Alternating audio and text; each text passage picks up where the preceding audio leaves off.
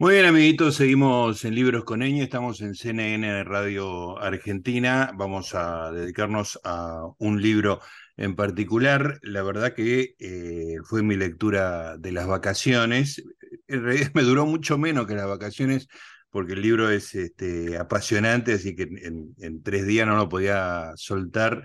Eh, me, dio mucho placer porque la figura que retrata el libro me parece muy interesante, es como un rescate muy, muy interesante de una persona muy este, representativa de una época y, bueno, lo que uno descubre con el libro es que además es mucho más que eso. Además tiene, eh, está hecho de manera coral, este, habla gente que conoció al personaje y todas esas producciones corales me parece que si están bien editadas, este, bien investigadas, como es el caso, este, son muy interesantes de leer, muy apasionantes y, y, vale la pena. Y el personaje es Federico Clem, eh, un artista argentino, un ícono de los años 90, pero con una vida que, que traspasa esa década y da para una conversación muy interesante, dije interesante cuatro veces, pero que la verdad es que es, es realmente eh, lo que me pasó con el, con el libro. El autor es Rodrigo Duarte, lo conozco desde hace unos años, era editor en Infobae, este, una persona que siempre me cayó simpática, me pareció muy inteligente y me lo confirma con este Clem, la extraordinaria vida del ícono pop argentino contada por amigos, amantes, artistas y adversarios. ¿Cómo te va, Rodrigo? ¿Cómo andás?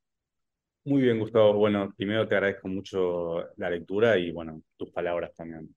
Escúchame, Rodrigo, me interesa mucho la decisión inicial. ¿Cómo se te ocurre que tenés que hacer algo sobre Federico Klen? ¿Cómo, cómo, cómo era tu acercamiento hacia un personaje tan icónico como este eh, cuando arrancaste el libro, digamos? Bueno, mira, eh, diría que el, el origen está hace muchos, muchos años. Eh, me acuerdo de haber leído de adolescente en un par de libros que leí casi de manera este, consecutiva. Em, uno es Fiestas, Baños, Exilios, los últimos gays, eh, los gays porteños en la última dictadura, eh, y también Historia de la homosexualidad en Argentina, de, de Osvaldo Bazán. Y en ambos libros aparecía Federico. aparecía mencionado en un par de párrafos nada más pero aparecían en contextos, en situaciones que yo que lo tenía nada más en ese momento como alguien, viste, extravagante de la televisión, me sorprendió mucho. Y me parecía que había una historia mucho más, este, mucho más rica detrás, ¿no? Después me acuerdo cuando se cumplieron 10 años de su muerte, me acuerdo haber hecho una nota para Infobae sobre, sobre su vida. Entonces, era alguien que yo siempre tenía en, el radar, digamos, ¿no? Y siempre pensaba, qué bueno sería leer una, una biografía sobre Federico, y siempre la esperaba, ¿no? Cuando fue el comienzo de, de, la, de, la, pandemia, el comienzo del confinamiento, que acá en México no, no fue tan fuerte como, como en Argentina y otros lados, pero igual hubo algunos meses que, que sí estábamos acá guardados, entonces dije, bueno, necesito empezar algún proyecto yo hacía poco que me había mudado a la Ciudad de México. También supongo que habrá sido como, viste, tener como algún contacto con, con Argentina también, para seguir en contacto. Em, y bueno, ahí dije, ok, además eh, Federico es alguien que de, de, estar vivo tendría 80 años, entonces también sentía de que la ventana de tiempo para hacer algo sobre su vida ¿viste? Y para, y para hablar con personas que lo conocieron, etcétera, se iba cerrando y que nada, y que se tenía que hacer ya. Entonces, bueno, dije, bueno, voy a aprovechar este tiempo para, para hacer el libro. Entonces hiciste toda, o sea, hablaste con una cantidad enorme de, de, personas, además de que hay textos de otros libros, incluso de los libros que, que mencionaste, pero hiciste todo a distancia. Sí, eh, te diría que el, el, el, el 100% fue hecho wow básicamente por, eh, por entrevistas por Zoom, entrevistas telefónicas. También sucedió algo que, que como sabes, gracias a la, a, la, pandemia todo el mundo ya estaba familiarizado con el hecho de, del Zoom, de hablar a distancia, entonces fue bastante, en, en, sentido fue sencillo.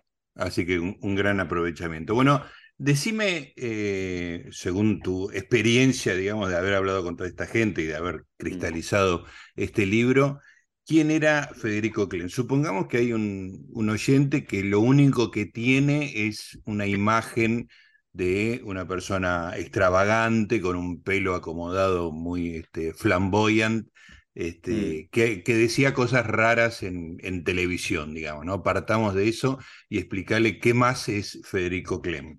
Claro, para, para la mayoría de las personas, los que aquellos, los, por lo menos aquellos que son, que tienen más de 30 años y lo recuerdan como, eh, como una figura mediática de los 90, ¿no? Una, eh, una, una personalidad televisiva que tenía su programa de cable y también era muy popular eh, como, como invitado eh, por su gracia y por su extravagancia en, en, todos los programas populares de la época, Mitad Grant, Gasalla, Tinelli, etc. Eh, pero Federico tiene una carrera y una vida que se retrotrae desde los 60. Em, él participó de la movida pop, del Ditela, por ejemplo, eh, también era un artista performático, eh, cantaba ópera, eh, también era como conocido por el, por el mundillo gay porteño y también como por el mundillo de alta sociedad, pero siempre de cierta manera teniendo un perfil bajo. en contraste con lo, con lo que pasaba en, en, los años 90, ¿no? donde vivió una explosión de popularidad.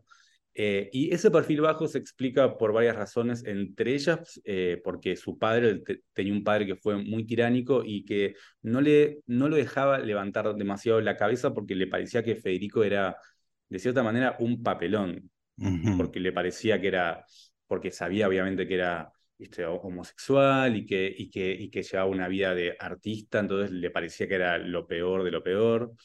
Eh, también porque, bueno, Federico en muchas ocasiones y por distintas este, circunstancias políticas de, la vida argentina, eh, también tenía que guardarse porque era un tipo que salía a la calle y a él lo llevaban preso en la policía simplemente por, por la pinta, como dice, como, como dice ahí en el libro. Ni siquiera tenía que estar haciendo algo.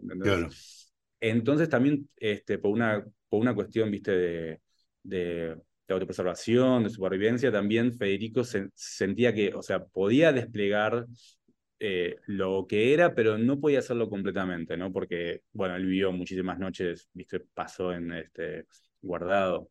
Em, y a mí también me interesaba mucho de la, de, de, de, la vida de Federico ese, esa unión de, como decía, de, de, la vida cultural, la vida gay, de la vida política, cómo confluye en muchas de las aristas que, que bueno, que hacen a la vida de Federico.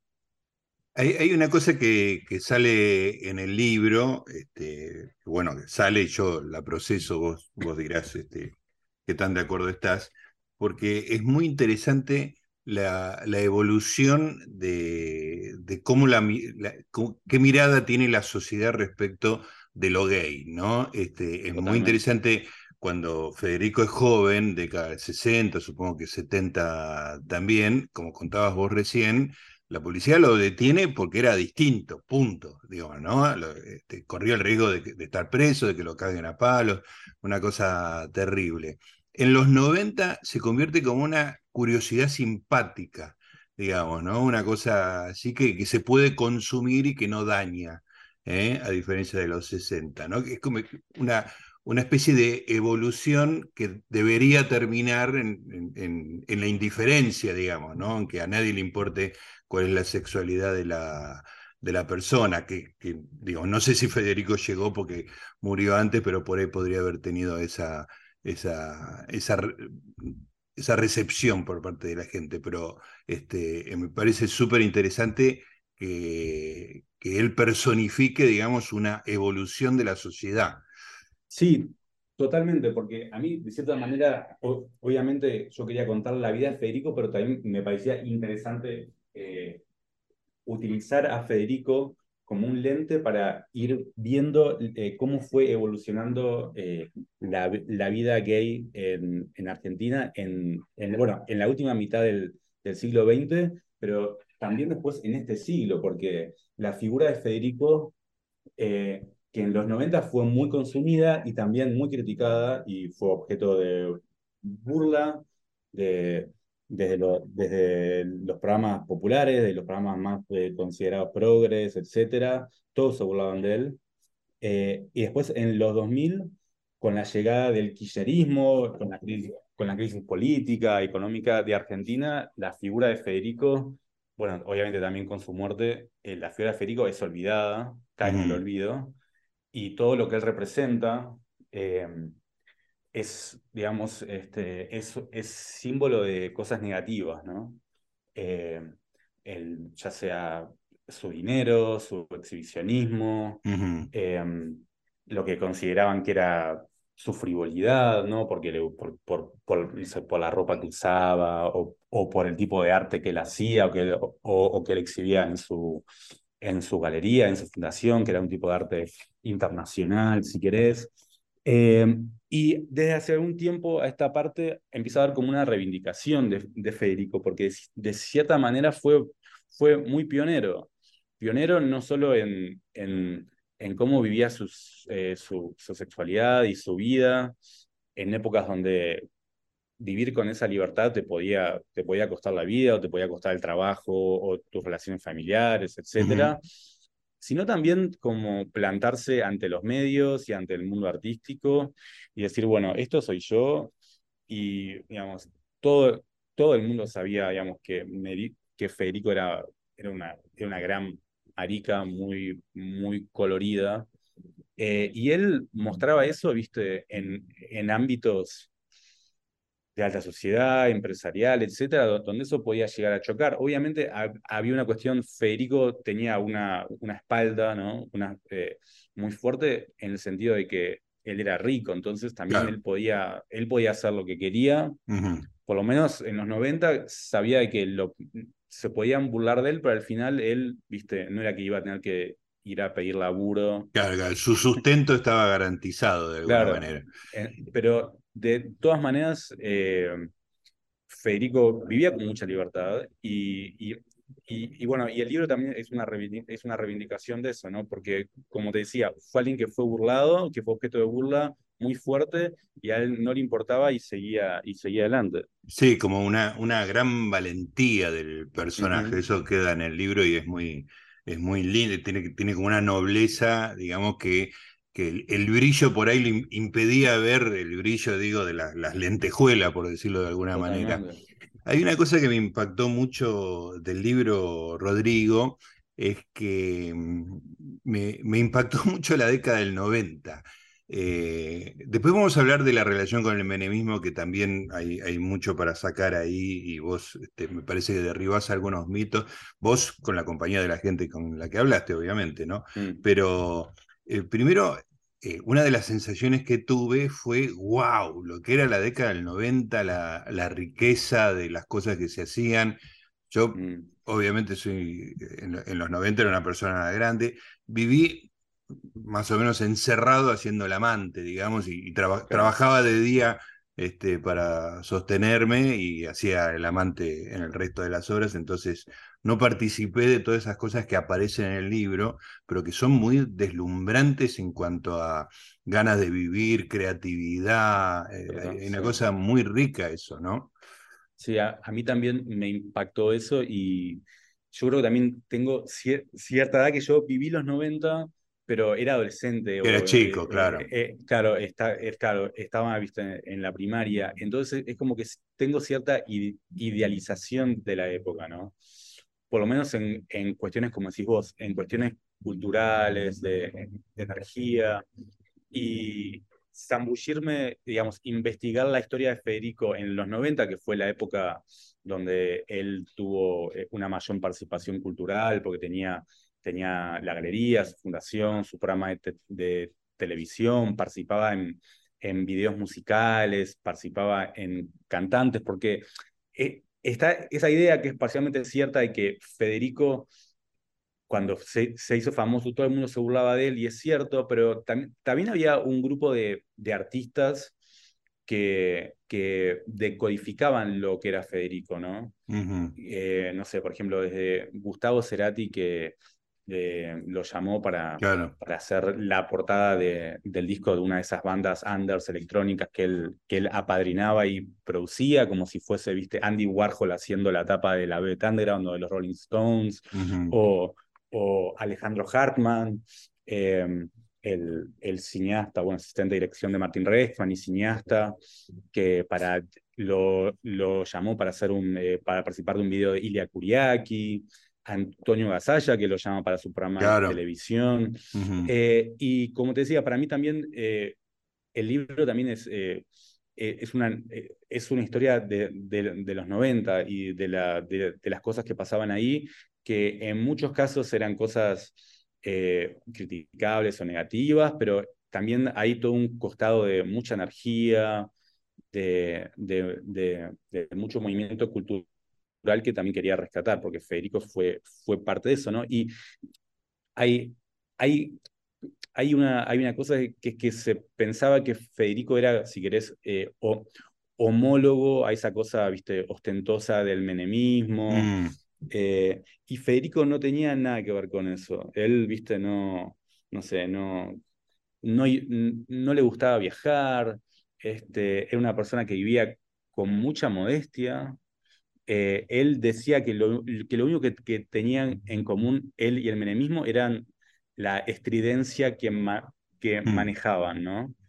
Pero de todas maneras, sí, obviamente Federico fue blanco de, del progresismo, de la época, de, cierta manera, ¿no? Eh, no sé, Página 12 le dedicó una, es tremenda esa historia, es tremenda esa historia, te pido que la, la cuentes porque me, me choqueó muchísimo y me choqueó, bueno, este, Juan Forn falleció, pero bueno, contalo vos, este, y yo después comento en eh, todo caso. Yo, eh, bueno, eh, Federico del año 97, el entonces presidente de Menem, le da, el, el, premio al mérito artístico, que era un premio que se había dado a muchísima gente, era algo... Y mm, y nada, y, en y Página 12, que en ese momento estaba como en un enfrentamiento muy fuerte con, con Carlos Menem, bueno, deciden a propósito de eso hacer eh, un burlote contra, contra Federico eh, y la, la, nota la firma alguien que era eh, un ex colaborador de Federico que lo, que, lo, conocía, pero que había terminado de trabajar con él, se había ido de, la fundación en muy malos términos. Entonces, eh, él le ofrece a Juan Forn eh, escribir una nota como un exposé sobre, sobre Federico, pero que tiene cosas, viste, muy feas, personales, rayando la homofobia. Sí, sí, es de muy mala fe lo que se lee en el libro. Y, y, además, digamos, lo, lo acusan de nazi, por, digamos, por, eh, porque, bueno, porque la familia eh, había tenido vínculos con el Estado alemán, porque eran industriales, eh, y lo mezclan, lo, mezclan a Federico con eso, que él no, que él no tenía nada que ver. Sí. Este, y, y bueno, y, y, eso sale cuando después, a los días que Menem le da, le da este premio, y también, digamos, para Federico es una gran decepción personal, no, no tanto por las críticas, sino porque la nota la escribe con, además con un seudónimo, porque ni siquiera la firma una persona que él, que él, había, que él quería mucho y que él, había confiado. Em, y bueno, y yo para, para el libro hablo con varias personas sobre, sobre ese incidente y la principal es, como decías vos, Juan Forn, que en ese momento era el editor de, de, Radar, el, suplemento en el que sale esta nota. Em, y bueno, y fue días antes que Juan muriera, además. Mirá qué impresionante. Yo eh, me preguntaba eso cuando lo leía. Eh, sí. Hablaste con él y, de repente, muy trágicamente, murió. a los, creo que a la semana, a los ocho o nueve días, murió y yo estaba, todavía no estaba desgrabando el audio. Y Uy, qué decía, no, no puedo creer que Juan murió. Y él, además, él reconoce en la entrevista, eh, me dice, nos equivocamos, decía, porque yo, yo, no tendría, yo tendría que haber, haber, no tenía que haber aceptado que saliera con un seudónimo, la tendríamos que haber editado mejor, pero decía, bueno, estábamos, estábamos medio como en las trincheras con, con, Menem, entonces había como que siempre tirarle con algo. Hay, hay, como una combinación muy desleal en esa nota de eh, la deslealtad personal, digamos, de alguien que se quiere vengar eh, por algo personal, con el interés ideológico del diario, que es tirarle mierda al menemismo como sea, digamos, ¿no? Es una conjunción muy, muy fea, que termina en una nota muy fea, que me imagino que para, para Federico Clem debe haber sido terrible. Ahora, te pregunto lo siguiente, eh, vos no revelás el nombre de la persona, que, el nombre real de la mm, persona. ¿Eso es una mm. decisión que tomaste adrede? Digo, ¿qué, ¿qué, debate tuviste? Es, es, una decisión que no tomé yo. Ah, ok. Te digo eso. Ah, ok, entiendo, entiendo. Sí, porque esto lo digo yo, no lo decís vos. Los libros antes de salir publicados son revisados por abogados este, y a veces te piden que algunas cosas no figuren, etcétera. Este, y, así que bueno, lo dejamos, lo dejamos ahí, digo, pero me saqué la duda, este, por lo menos. Este, y, sí, Era, un, era un capítulo más largo. Ajá. Bueno, por ahí te pido que me lo mandes. no todo se puede publicar. Está muy bien. Este, contame, bueno, hay muchas cosas de, la vida que son muy, muy sorprendentes. algunas tienen que ver con, con el arte, con la forma en que entendía Federico el arte, y otras con sus decisiones personales muy, algunas, algunas este, nobles, otras directamente extravagantes me, me, pareció espectacular todo el tema de las fiestas de, mm. Federico Clem. Contá un poco eso, porque es un poco eh, el, ángel exterminador, o sea, no pueden salir, lo dejan encerrado. Conté eso, porque es maravilloso. Porque Federico, cuando, cuando la, la, mano se pone dura en las calles en Argentina, em, Federico, bueno, decide que tiene un poco que, que cuidarse más, entonces eh, ya, no, ya no sale tanto, ya no anda visto por las galerías, por los bares, etc. Entonces, este, estamos hablando de comienzos de los 70, eh, mediados de, los 70, ¿no? Y em, entonces Federico empieza a, a, a desplegar su, este, su, su talento artístico, su talento como anfitrión, eh, en su casa, ¿no? Entonces él, él le pide a los padres que los sábados a la noche, eh, porque él vivió siempre eh, en su casa familiar, ¿no? este, ahí por, por French. entonces le pide a los padres que se vayan varias horas a la noche, los sábados, entonces los padres nada, van, van al teatro, van al Colón, van a comer, van a bailar, y Federico tiene la casa libre y él, y, él invita, y la gente que, que, habló para el libro, y además en, en, registros que encontré, porque después vi que en, en, diarios de la época las fiestas de Federico eran conocidas, pero como casi en las páginas policiales, ¿no? Se, se, referían a fiestas amorales, fiestas negras, obviamente con una gran carga de, prejuicios y homofobia, ¿no? Entonces él invitaba desde, desde artistas, ahí habla de gente que iba, no sé, desde Soledad Silveira, Miguel Ángel Solá, o este, Libertad Leblanc, eh, eh, Nacha Guevara, artistas de la época y también eh, gente que él conocía de, de la vida, lo que ahora llamaríamos drag queens, eh, también gente de la alta sociedad, sus chongos, era como una, una mezcla, viste, nada, muy, muy heterogénea. Y él hacía sus performances, él cantaba ópera junto con un, eh, un amigo llamaba, este, llamaba Juan. Eh, eran como el, eran el plato fuerte de la noche, ¿no? La cuestión, lo que vos decías de el, ángulo ángel exterminador, era que eh, Federico quería tener un público cautivo, ¿no? Porque era casi el, el motivo por el cual él hacía esas fiestas, ¿no? Tener un público que la adoraba. Eh, pero bueno, el talento de Federico, si bien la gente dice, cantaba bien, no todo el mundo quería a veces soportar una performance de tres horas de Federico con su amigo cantando. Más a la, a la, una de la mañana, que era cuando empezaba, ¿no? Además, vos, este, todos los testimonios coinciden en que estaban todos en pedo, digamos, que corría el, alcohol corría sin límite, ¿no? Claro, que era más un, este, un gran motivo, un gran imán para que la gente fuera a, las fiestas, ¿no? Eh, entonces, eh, nada, las puertas, es cuando Federico empezaba a, contar, eh, a cantar, se cerraban y no había manera de irse, y a veces la gente tenía que escapar por los baños, por, las ventanas del baño, a veces este, hablar con, buscar a la madre, si la madre ya había llegado, por favor a ver cómo podían irse. La mayoría ahí cuenta que se rendían y decían, bueno, nada, ya estamos acá, nos tiramos en el sofá, nos quedamos a dormir. Y lo gracioso de eso fue que Federico siguió haciendo esto incluso en los 90 cuando era famoso. Hay historias de él invitando o a la fundación o al Hotel Alvear eh, cuando, hacía sus, eh, sus, grandes fiestas, invitar a, no sé, em, embajadores, por ejemplo, que no sabían quién era Federico, sabían que era, digamos, un player del mundo cultural argentino nada más. Y, no sé, embajadores que se querían ir y un, y un patovica que le decía, no señor, usted se va cuando Federico termine de cantar. Y el embajador sin poder creer lo que estaba viviendo. Y, eh, y eh, también alguien que me contó que cuando Federico, cuando Federico tiene la galería y quiere invitar como a todo el mundo del arte, más como profesional, más institucional, eh, para, para su primer gran cumpleaños como galerista.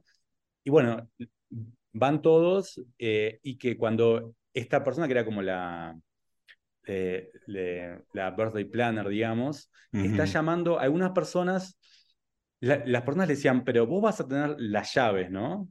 Y ella no entendía por qué le estaban haciendo esa pregunta, porque ella era una, una digamos, era una advenediza en, el universo Clem. entonces ella decía, sí, sí, claro, claro. Claro, lo, lo que pasó fue que, en efecto, Federico cerró las puertas contra la voluntad de, la propia organizadora, eh, y cuando termina la fiesta, mucha gente se va enojada. Eh, ella le dice, Federico, esta es la última vez que yo te organizo un cumpleaños y que vos haces esto, porque nadie más va a venir.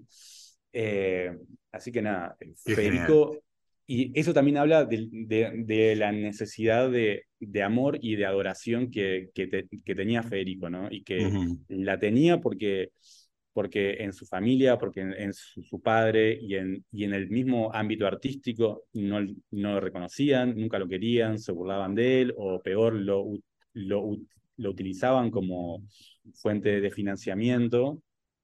Y, y bueno, y en los 90 Federico, por más que, como te decía, sufrió muchas burlas, para él también fue un momento muy feliz porque fue un momento de que lo, la gente lo paraba por la calle. Claro miraban su programa de televisión, este, hasta el propio presidente Menem le da, le, da un premio. Fue un momento muy, muy feliz de Federico también. Ahora, ese me parece que es uno de los puntos más eh, interesantes, que es ese salto a la fama que se da en un canal de cable marginal, en ese momento se llamaba Arte Canal, con una idea de los hermanos Correa de hacer un programa de, de crítica artística o algo así, que rebota, digamos, en los programas de archivo, creo que en ese momento era el de Raúl Portal, ¿no? Este, y, el hijo como, como productor. Este, me interesa mucho porque, digamos, me lo, me lo, me lo puse como tarea, pero, pero todavía no tuve el tiempo de hacerlo.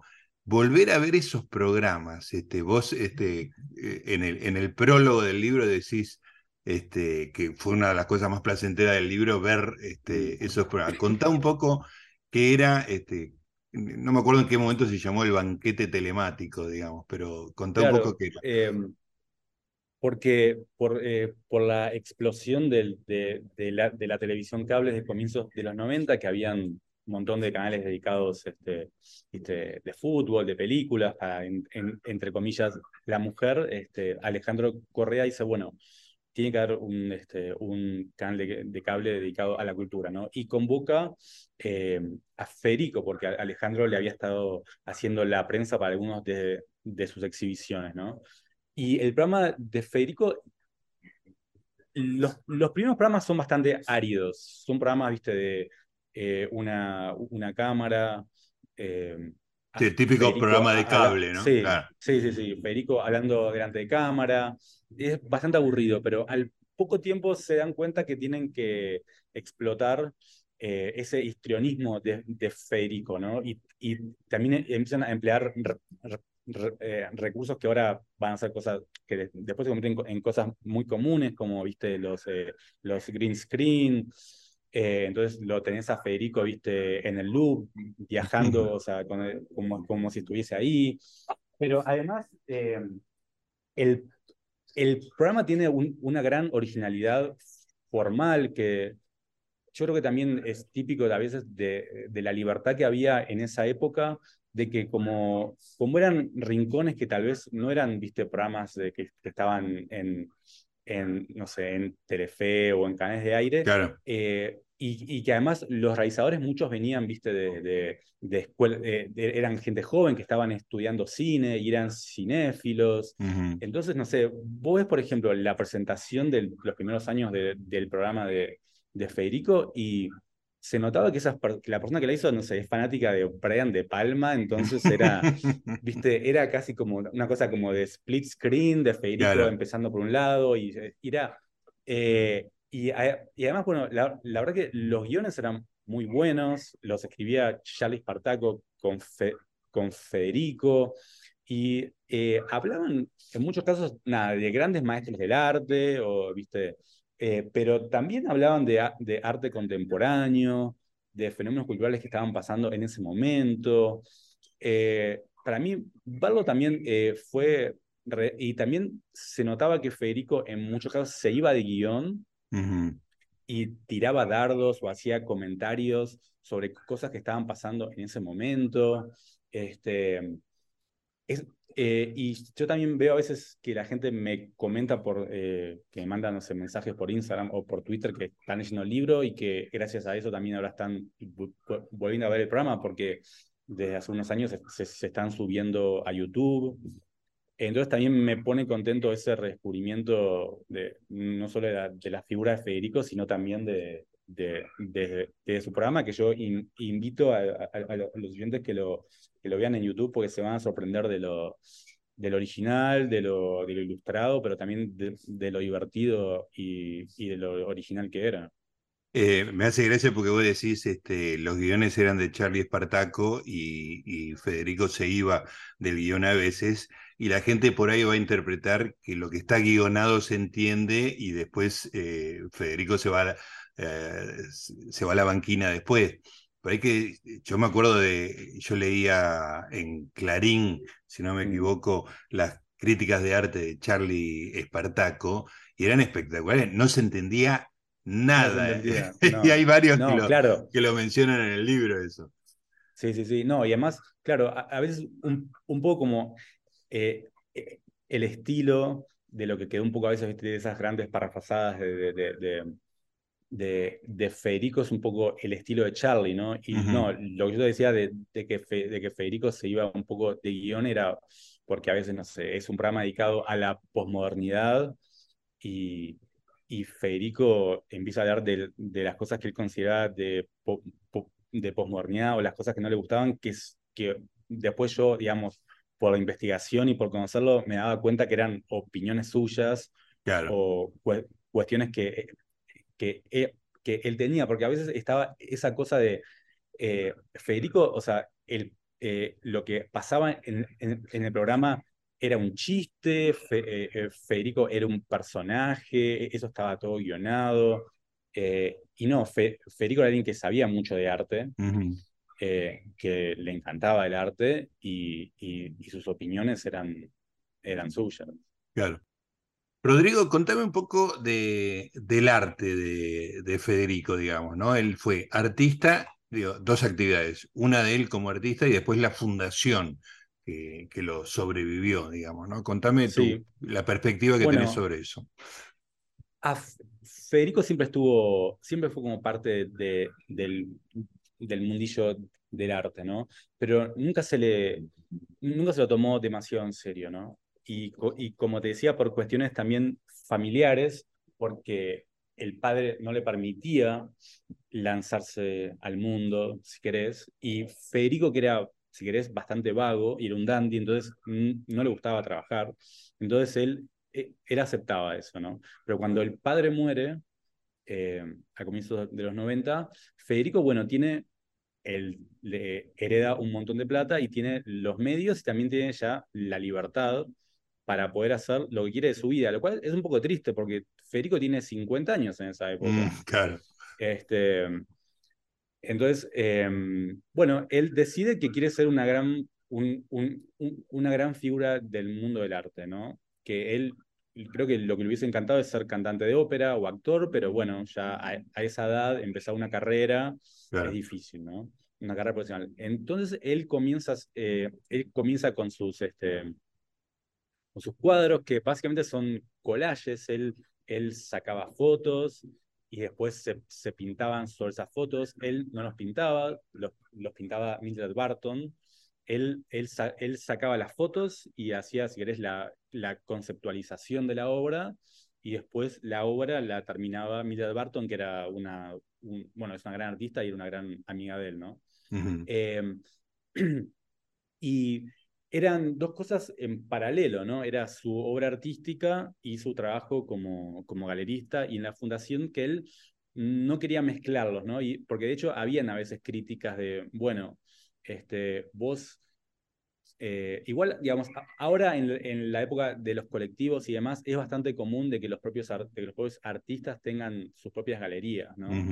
este, pero en esa época todavía se veía como algo, viste, que que un artista no, no tenía que meterse también, viste, en tener salas de exposición y demás. Y los artistas, la verdad es que, eh, si bien la crítica nunca fue demasiado mala hacia Federico, en parte porque Federico, al ser un, personaje importante del mundo del arte, nadie se lo quería poner en contra, ¿no? Porque, nada, pues Federico traía muestras, traía gente, conocía a todo el mundo. Entonces, la crítica, que en general vos sabés, la crítica en los grandes medios en cine, literatura, etcétera, es general bastante, viste, nada, que para no perder acceso, para no ser enemigos. Es lavada, claro. Es, bastante lavada, ¿no? Em, pero el mundo del arte nunca lo tomó demasiado en serio, ¿no? Ahí, ahí en, en el libro, por ejemplo, él exponía mucho en el Centro Boulevard Recoleta, por ejemplo, y Diana Sayek me decía que los artistas a veces le decían, no me pongas al lado de Federico. Claro, claro. Eh, te manchaba, claro. Claro, y porque también estaba toda la, cuestión del dinero, ¿no? De que era como, es, es alguien que está comprando con dinero el acceso a ciertas salas, o también él hacía unas obras gigantes que eran carísimas. Este, y claro, era la, época un poco de que lo que estaba de moda era, por lo menos en, en, en el mundillo artístico, era ese tipo de, obra mucho más modesta, eh, de, irónica del, del, Centro Cultural Rojas. La obra de Federico viste, era, era, era demasiado, era mm. demasiado gay, era demasiado kitsch, era demasiado ostentosa.